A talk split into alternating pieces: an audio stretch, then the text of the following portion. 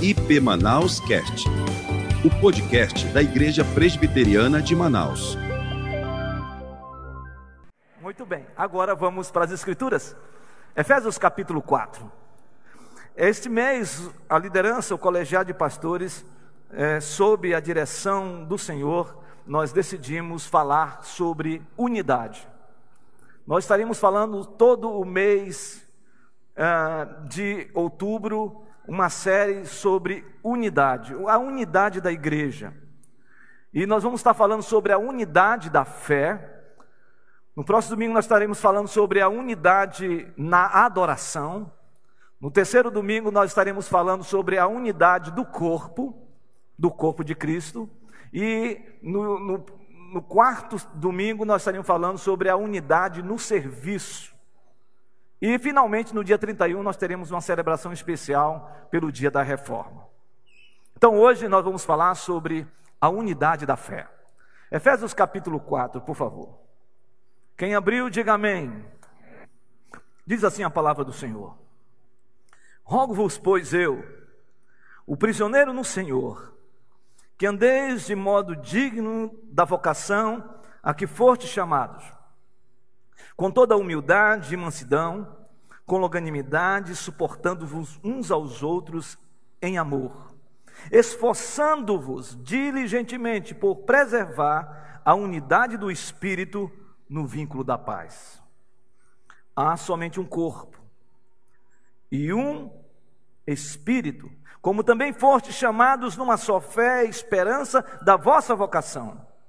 Há um só Senhor, uma só fé, um só batismo, um só Deus e Pai de todos, o qual é sobre todos, age por meio de todos e está em todos. Vamos orar. Deus, muito obrigado por essa noite de adoração, noite de santa ceia Noite, Deus, onde o Senhor tem apontado, através do seu Espírito, como nós devemos andar, como nós devemos viver. E nesta noite, Senhor, que o teu povo congrega neste lugar e os meus irmãos, minhas irmãs, que estão participando e celebrando o Senhor neste culto em suas casas, seja, ó Deus, uma ministração vindo do trono do Senhor da palavra do Senhor. Que o Senhor ministre no nosso coração e que saímos daqui, ó Deus, edificados pela Sua palavra, palavra do Senhor para as nossas vidas. E esta é a nossa oração e nós a fazemos em nome de Jesus. Amém. Agostinho de Hipona disse uma célebre frase sobre a unidade. Ele disse: nas coisas essenciais, nas coisas essenciais, unidade. Nas não essenciais, liberdade. Em todas as coisas, o amor. Vou repetir. Nas coisas essenciais, unidade nas não essenciais, liberdade. Em todas as coisas, o amor. Queridos, unidade não é conformidade. Quando nós falamos sobre unidade na igreja, nós não estamos falando de conformidade. Unidade é algo que vem e que parte do interior Unidade é algo orgânico. Unidade é algo que tem a ver com essência, tem a ver com organismo. Uniformidade é algo exterior. Uniformidade é forma. Unidade, melhor, conformidade não é algo que parte de dentro para fora, mas de fora para dentro. Eu creio, irmãos, que quando nós lemos Efésios capítulo 4, versículos de 1 a 6, nós estamos diante de uma santa convocação. Uma santa convocação que o apóstolo Paulo, inspirado pelo Espírito Santo de Deus, faz à igreja a viver, a andar em unidade. Esta é uma santa convocação. Esse texto é um texto que nos chama atenção para isso. É um chamamento. E me parece que a partir do versículo 1, nós temos isso muito claro, e aí você pode ir para o texto. O texto diz, no verso 1, Paulo falando: Rogo-vos, pois eu, o prisioneiro no Senhor, que andeis de modo digno da vocação a que fostes chamados. Paulo começa com essa expressão rogo-vos. Na Septuaginta, essa expressão rogo-vos é exorto-vos. Esta palavra tem a ver com aconselhamento. Paulo aqui está chamando a igreja de Éfeso a ter uma orientação a respeito de como ela deve viver, a respeito da unidade da fé. Essa palavra, ela vem do original, a expressão chamada paracaléu. Essa palavra paracaléu, ela tem tudo a ver com o texto de João capítulo 16, versículos 7 e 8. Eu quero que você abra, por favor. Evangelho de João, capítulo 16. Capítulo 16, versículos 7 e 8. Podemos ler juntos estes versículos? Então leiamos. Leiamos, irmãos.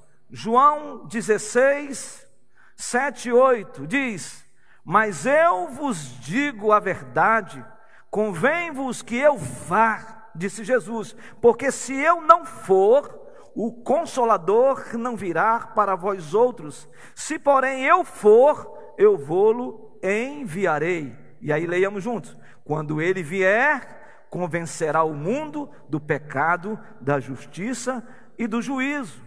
O Senhor Jesus aqui está falando algo importantíssimo a respeito da missão do consolador. Ele diz que é necessário, porque ele estava consolando, ele já estava dando aos seus discípulos claramente o seu desígnio a respeito do projeto da redenção de Deus para toda a humanidade. E Jesus fala aos seus discípulos, dizendo: Olha, eu tenho que ir para o Pai, porque se eu não for, o Consolador não virá, e ele vai vir. E quando ele vir, ele vai convencer todos nós, todos nós, do pecado, do juízo, da justiça.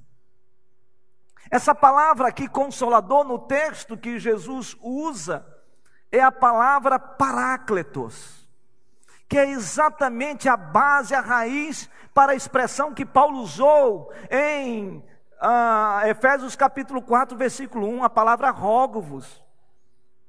A base da expressão rogo-vos em Efésios capítulo 4, versículo 1, a palavra paracaléu, tem a sua raiz nessa expressão paráclitos, ou seja, o Espírito Santo.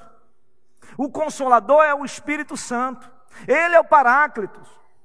E sabe que isso tem uma relevância grandiosa, porque o que o, que, que o apóstolo Paulo está dizendo em Efésios capítulo 4, versículo 1, quando ele diz: Olha, rogo-vos, exorto-vos, aconselho cada um de vocês que vivam e que andem de modo digno do Evangelho, ou melhor, que vocês andem de modo digno da vocação a que fostes chamados.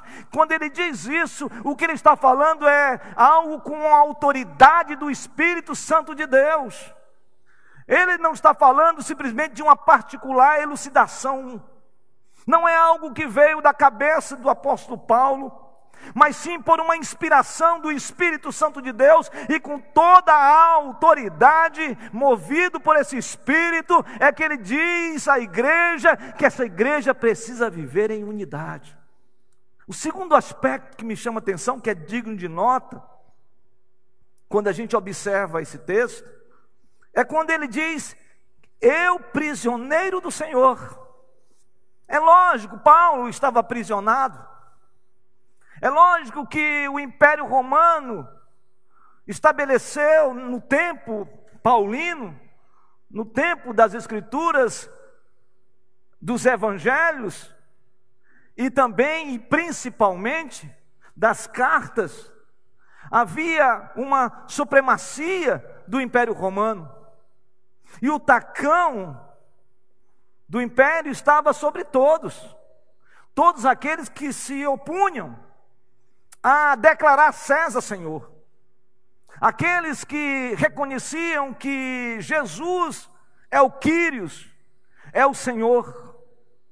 E por causa disso, Paulo deixa claro que ele não está aprisionado por causa de César, mas na soberania de Deus, aprove o Senhor Deus levá-lo cativo, mas antes disso ele era cativo de Cristo, ele estava completamente sob a lente, o senhorio do Senhor Jesus Cristo, e por isso ele fala com autoridade, dizendo: Olha, eu não estou aqui submetido e aprisionado por essas forças malignas, onde muitas pessoas, quando César passa, fazem incenso nos altares e dizem: César, Senhor, não o meu Senhor é o Senhor Jesus Cristo e eu estou aprisionado a Ele, a minha mente é cativa à mente dEle, eu sou dEle, por isso que eu estou falando para vocês é que vocês precisam viver é a unidade no meio de toda essa perseguição.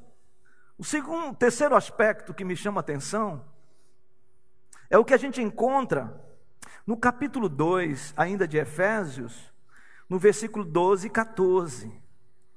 Observe o que diz Efésios 2, 12 e 14 a 14. Naquele tempo, estavam sem Cristo, separados da comunidade de Israel e estranhos às alianças da promessa, não tendo esperança e sem Deus no mundo. Mas agora, pela graça que vocês receberam, Agora em Cristo Jesus, vós que antes estáveis longe, fostes aproximados pelo sangue de Cristo, porque Ele é a nossa paz, o qual de ambos fez um, e tendo derribado a parede da separação que estava no meio, a inimizade. O que ele está dizendo aqui é que no templo havia uma parede, só entrava no templo os judeus só entravam no templo aqueles que tinham a santidade, o pedigree de se chamarem filhos de Abraão, filhos da promessa. E Paulo aqui está falando que o evangelho alcançou também os gentios. Nenhum gentil poderia ou podia entrar depois da parede, porque ele era morto.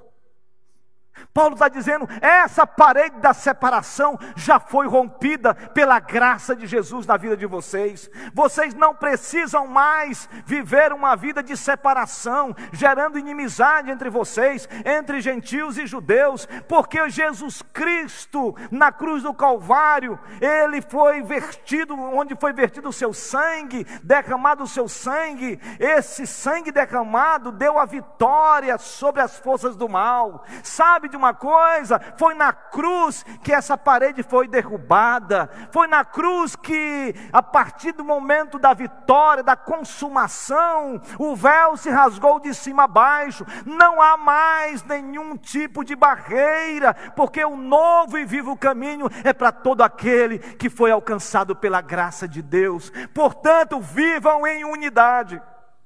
Sabe, irmãos, nós estamos vivendo um tempo muito complicado um tempo de muita polarização, um tempo onde há muita radicalização, onde famílias estão sendo separadas por causa de política partidária, onde irmãos estão deixando de falar por causa de uma opinião ou outra opinião, onde irmãos em Cristo estão com seus nervos exacerbados, a ponto de irem à loucura e perderem a capacidade de ver esse irmão como irmão em Cristo. E por causa disso, nos parece que nós estamos nos dividindo. Não é verdade? Não é verdade que há uma animosidade?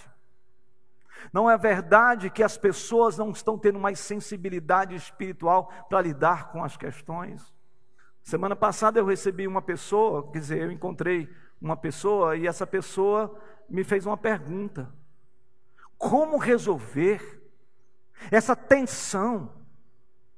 E olha, irmãos, eu não estou falando aqui de, de nós abrirmos mão das Escrituras. Eu não estou falando aqui para a gente emudecer a nossa voz profética. Eu não estou falando aqui da gente não confrontar tudo aquilo que vem contra a família. Não estou dizendo isso.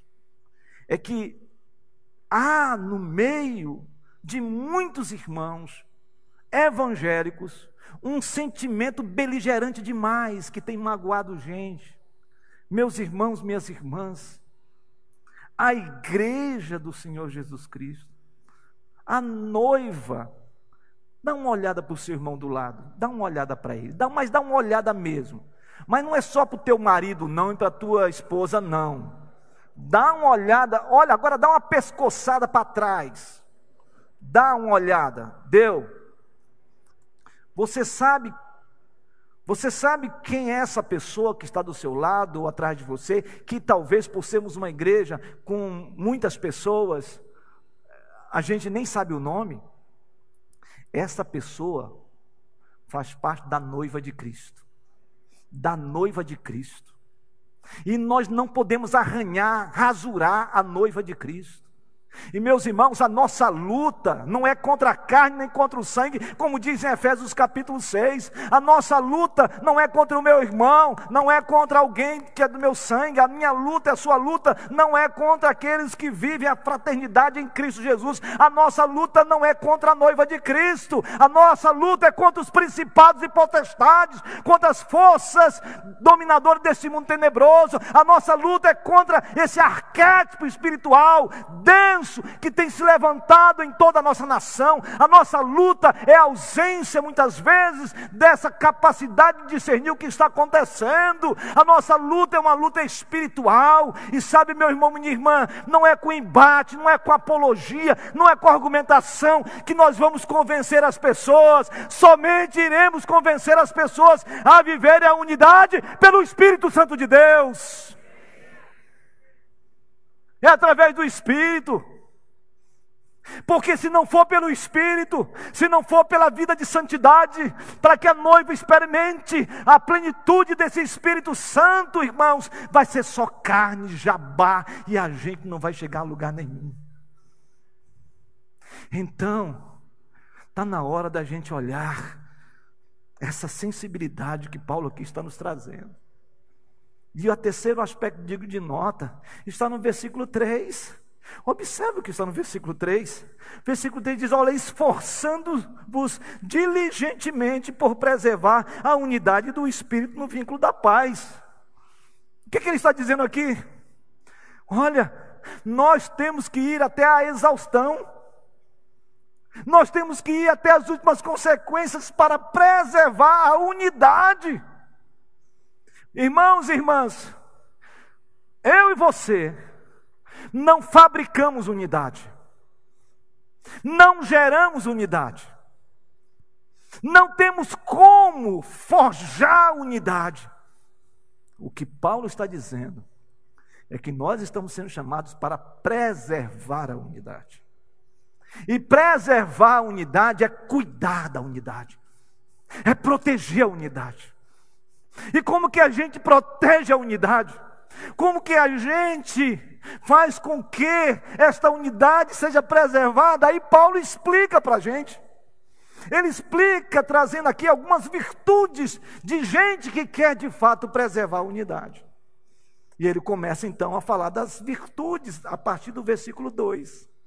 Observe o versículo 2. Ele diz: Vocês precisam preservar esta unidade com toda a humildade com toda humildade. Essa palavra humildade nesse texto é como se você estivesse falando sobre a sua incapacidade, a sua insuficiência de fazer qualquer coisa através de prerrogativas de orgulho e de soberba. É você ter um senso profundo de insignificância. Pastor, o que é isso? É o que significa esse termo no original grego. Sabe o que significa isso? Significa que nós precisamos viver uma vida desnudada, desprovida de tudo em favor do outro. Sabe por que, que o Império Romano não suportava os cristãos? Porque quando os cristãos falavam de humildade, na cabeça deles, isso era sinal de fraqueza, isso era sinal de fragilidade. Humildade, irmãos, não é autocomiseração.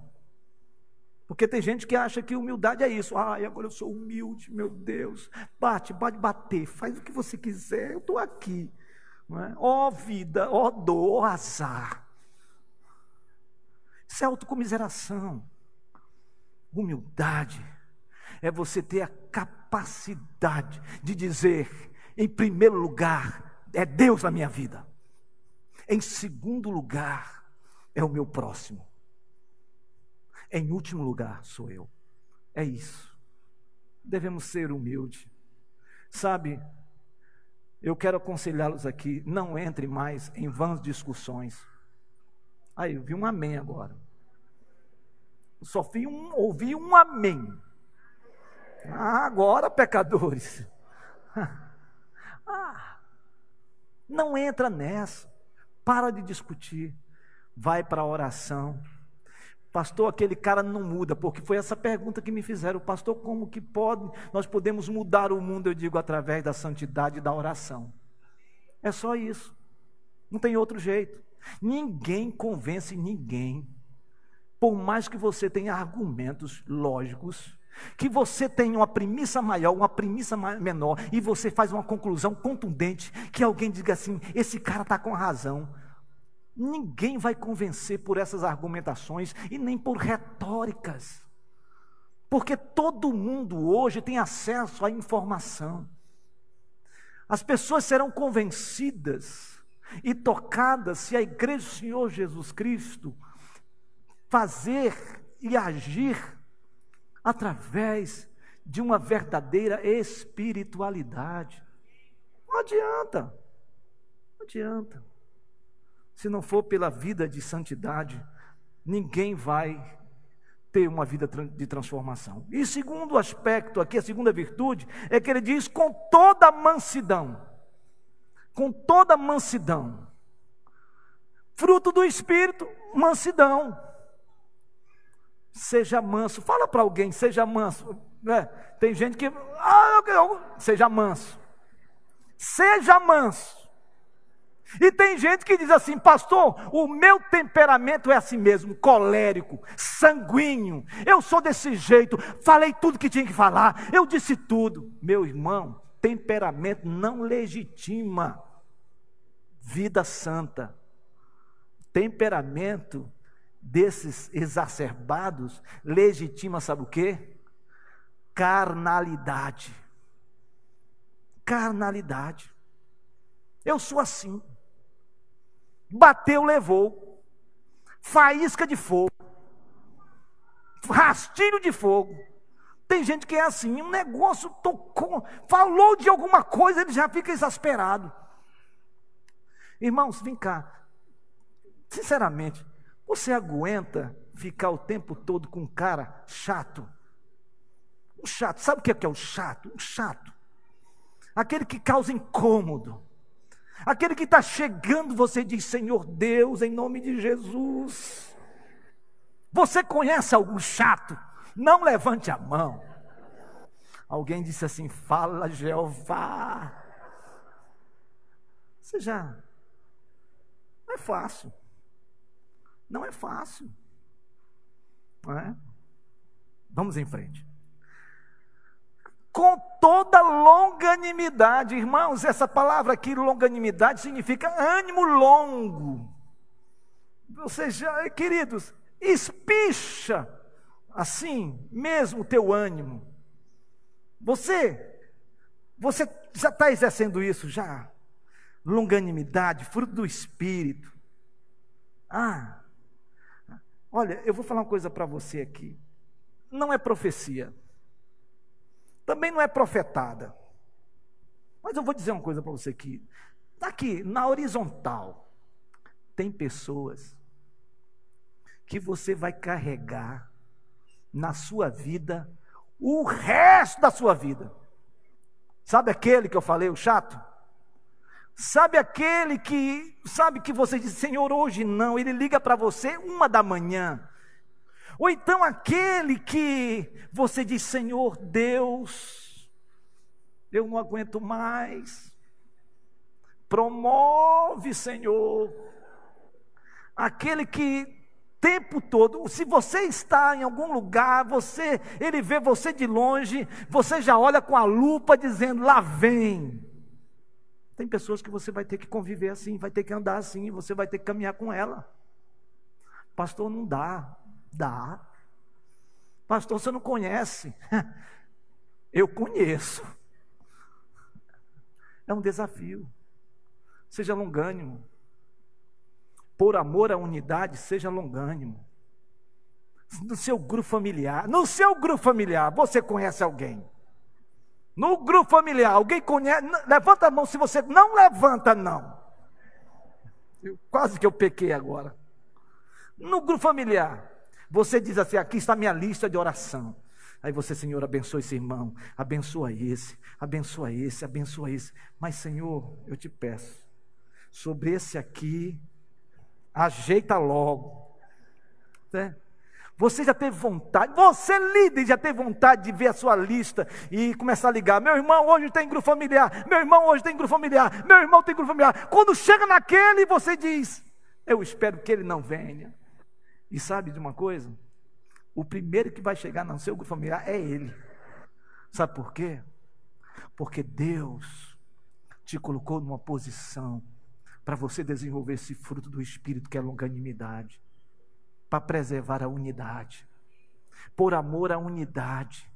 Vamos trabalhar nesse sentido. Por amor à unidade, vamos aprender a conviver uns com os outros, com as diferenças, com pessoas. Irmãos, eu, nós não mudamos ninguém se o Espírito Santo não transformar. Mas nós temos que trabalhar nessa direção. E aí no final ele diz: suportando-vos uns aos outros em amor. Agora imagina essa. Suportar é dar, um, dar suporte, é dar sustentação. Sabe, queridos, em amor. Nós precisamos, a gente precisa ser mais amoroso e amorosa. A gente está perdendo essa capacidade de amar. A gente está deixando de ser uma igreja amorosa e se tornando uma igreja beligerante. Nós não vamos impactar Manaus, o Amazonas, o Brasil e fora do Brasil, se nós não formos conhecidos como uma igreja, a igreja da fraternidade, a igreja do amor. Do amor.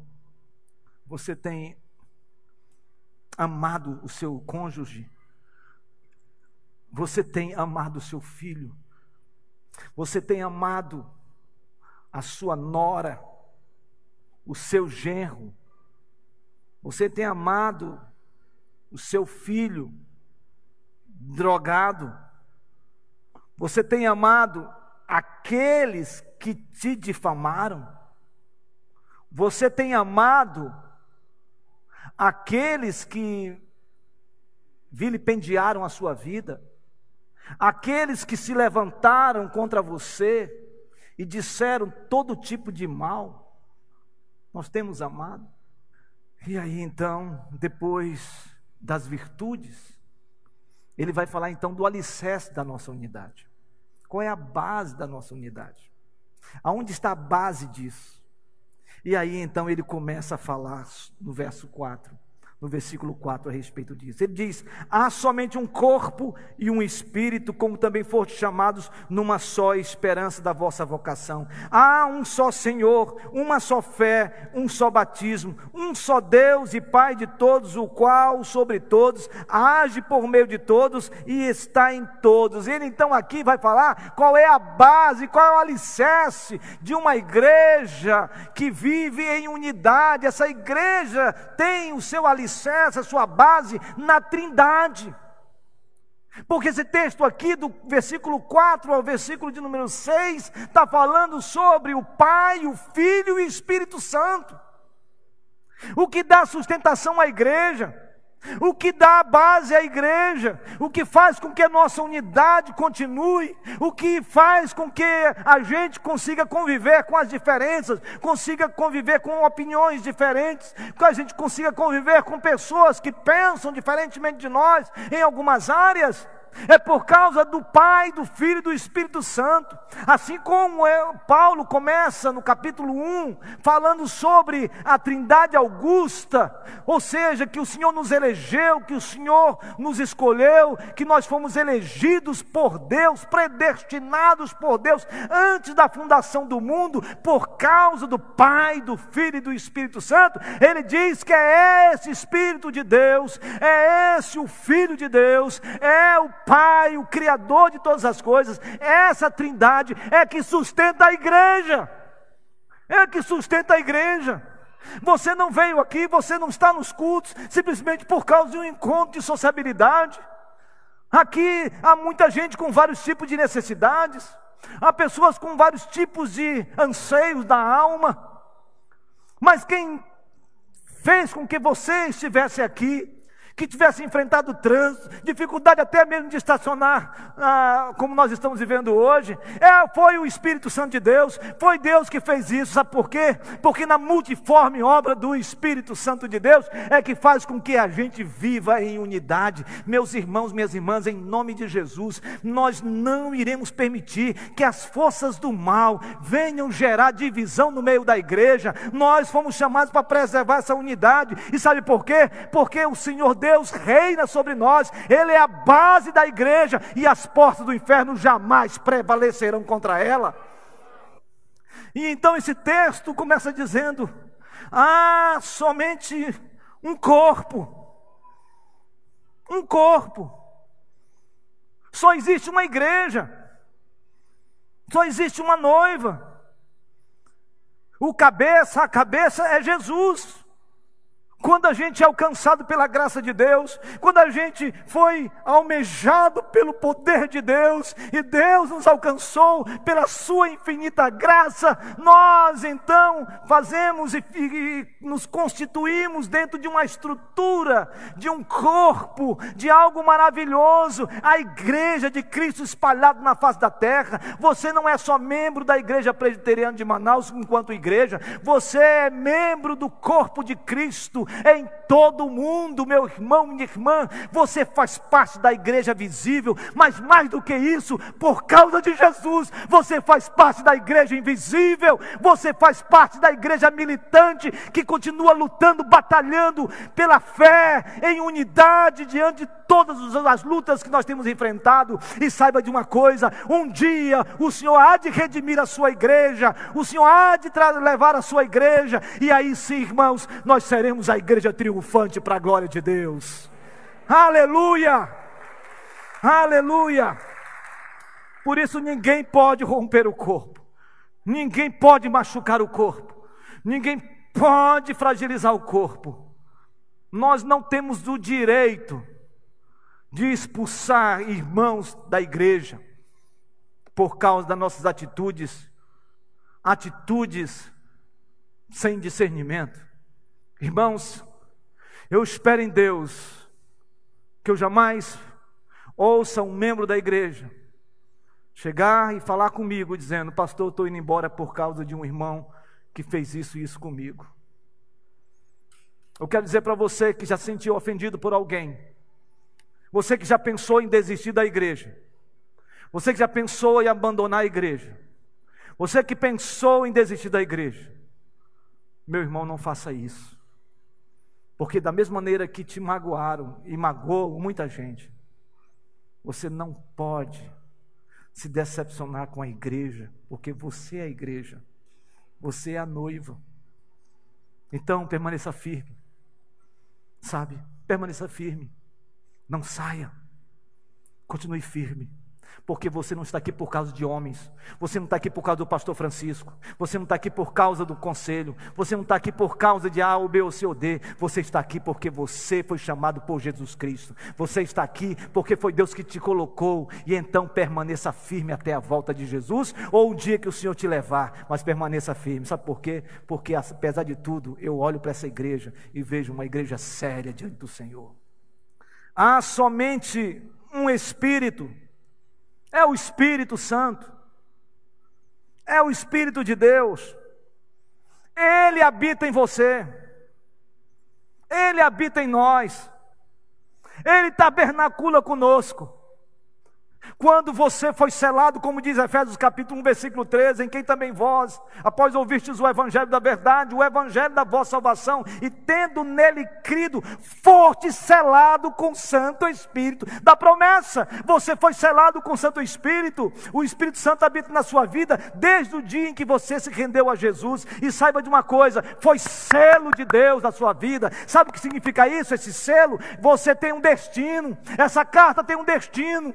O nosso tempo, irmãos, não é neste mundo em si mesmado. Não, nós não fomos chamados para plantar nossos pés aqui e ficarmos aqui. Não, quando o Senhor nos redimiu, Ele nos fez embaixadores, Ele nos fez peregrinos. Nós estamos numa grande peregrinação na história, nós estamos num grande movimento. Sabe por quê? Porque a nossa pátria celestial é no céu. É no céu.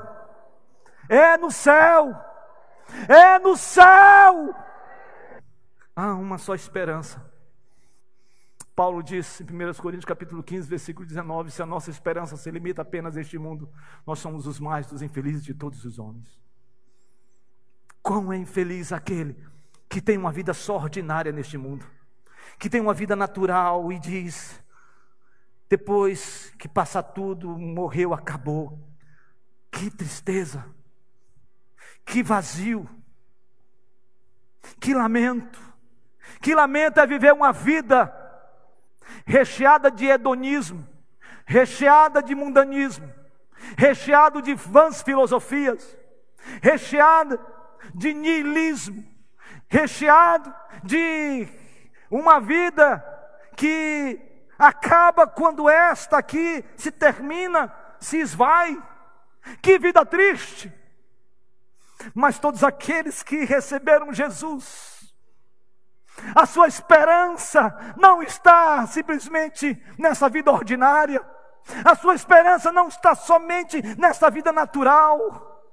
A sua esperança está no extraordinário de Deus, está no sobrenatural de Deus. A sua esperança é nutrida porque o Espírito Santo nos fala todo dia que brevemente esse Deus maravilhoso vai voltar. A nossa esperança é saber que a nossa esperança está apontada para aquele que é a esperança da glória. A nossa esperança é saber que vai chegar o grande dia, o dia da volta do Senhor Jesus Cristo, o grande grande dia que aqueles que morreram em Cristo terão seus corpos totalmente revestidos de incorruptibilidade, de corpos glorificados, e aqueles que verão a glória de Deus, a vinda do Filho do Homem, com o tocar das trombetas angelicais, com aqueles que morreram e viveram para Cristo, vindo maravilhosamente, aqueles irão contemplar, e essa noiva de Cristo que vai contemplar isso, vai subir e vai se encontrar com o noivo, e vai glorificar esse noivo, e vai exaltar esse noivo, esse Deus maravilhoso, esse grande dia vai chegar, meus irmãos e minhas irmãs, essa é a nossa esperança. E sabe de uma coisa? Nós estaremos juntos diante dEle, diante dEle, dizendo: Ó oh, Deus maravilhoso, nós estamos aqui diante de uma grande festa, as bodas do Cordeiro, ao Senhor pertence a glória, o louvor, o domínio pelos séculos dos séculos. Este é o grande dia, este é o que eu anseio, é isso que a igreja anseia. Vai acontecer, irmãos, e já está próximo para a glória de Deus vai acontecer. Há um só Senhor, é Jesus Cristo. Só há um Senhor. César não é Senhor. Nenhum governante é Senhor da minha vida e da sua vida. Nenhum poder executivo, nenhum poder legislativo, nenhum poder judiciário estabelece o senhorio sobre nossa vida. Nós devemos nos submeter às autoridades constituídas por Deus, como diz Romanos capítulo 13. Mas nós jamais iremos nos submeter ao senhorio de qualquer homem ou qualquer outra estrutura neste mundo. Porque a igreja do Senhor só tem um Senhor, Ele está sentado no alto e sublime trono. Ele, como diz o profeta Isaías no capítulo 6, eu vi o Senhor no ano da morte do rei Uzias. O Senhor estava sentado no trono. E a palavra Senhor lá naquele texto maravilhoso é Adonai se referindo a Jesus. É o nosso Senhor, meus irmãos, minhas irmãs. É esse o nosso Senhor. É Ele que nós devemos adorar. É Ele que nós devemos contemplar. É a Ele que nós devemos expressar toda a nossa alegria. O Senhor Deus é o meu Senhor. E o nome dele é Jesus de Nazaré, e toda língua vai confessar, e todo joelho vai se dobrar diante dele e vai declarar: Jesus Cristo é Quírios, é o Senhor das nossas vidas, é esse nosso Deus, é esse o nosso Deus, Ele é o Senhor, Ele é o Senhor. Há uma só fé, a fé salvadora. Ninguém aqui é maior do que outro. Ninguém aqui pode dizer que é mais santo do que outro. Ninguém pode se arvorar no direito de achar que é mais espiritual do que o outro porque levanta a mão, bate palma, planta bananeira. Só nós temos, todos nós aqui, nós temos uma só fé. Nós professamos uma só fé. Esta fé é a fé que diz: creio em Deus Pai Todo-Poderoso, Criador dos céus e da terra. Creio em Jesus Cristo, seu único Filho, que viveu neste mundo que padeceu sob Pôncio Pilatos. Foi crucificado, morto e sepultado, mas ressuscitou no terceiro dia. E, irmãos queridos, está à direita de Deus Pai Todo-Poderoso, Criador dos céus e da terra. Creio no Espírito Santo. Essa é a nossa profissão de fé. Essa é a nossa profissão de fé. E nesse sentido, todos nós temos uma só fé que essa confissão seja nossa. Quando nós entrarmos pelos, por essas portas, quando nós estamos aqui conversando com você que está nos assistindo e participando deste culto, a fé que está na sua casa agora, a fé que você tem no seu trabalho, que você está ouvindo, participando, você que está na sua casa, você que está no leito de enfermidade, você que está passando por uma luta muito grande, sabe de uma coisa, você não está sozinho, porque a sua fé é a mesma fé dos irmãos que estão aqui. É uma só fé. Há um só batismo. Paulo aqui não está falando de batismo de água. É batismo pelo Espírito Santo de Deus. Um só batismo. E finalmente, há um só Deus e Pai. Há um só Deus e Pai. E esse Deus e Pai, o qual está sobre todos, age por meio de todos e está em todos. Esse Deus e Pai é de todos aqueles que foram lavados pelo sangue do Cordeiro. Irmãos, essa noite, nós estamos sendo chamados à unidade, à unidade da fé. E sabe, eu quero encerrar esta mensagem com a mesma expressão, com o mesmo exórdio que eu comecei dizendo aquilo que Agostinho de Hipona disse. Nas coisas essenciais, unidade. Nas não essenciais, liberdade. Em todas as coisas, o amor. Que Deus abençoe a sua igreja. Que Deus abençoe a igreja presbiteriana de Manaus.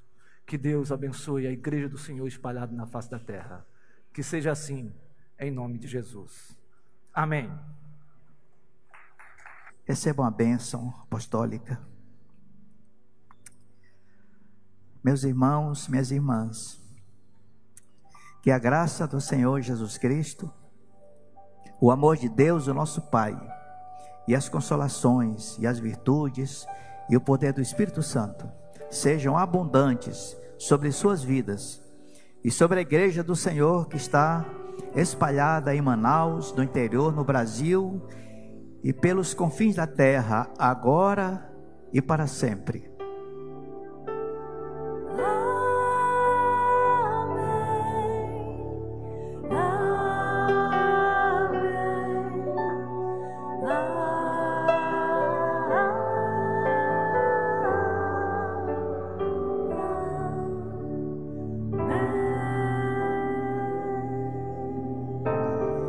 Graças a Deus.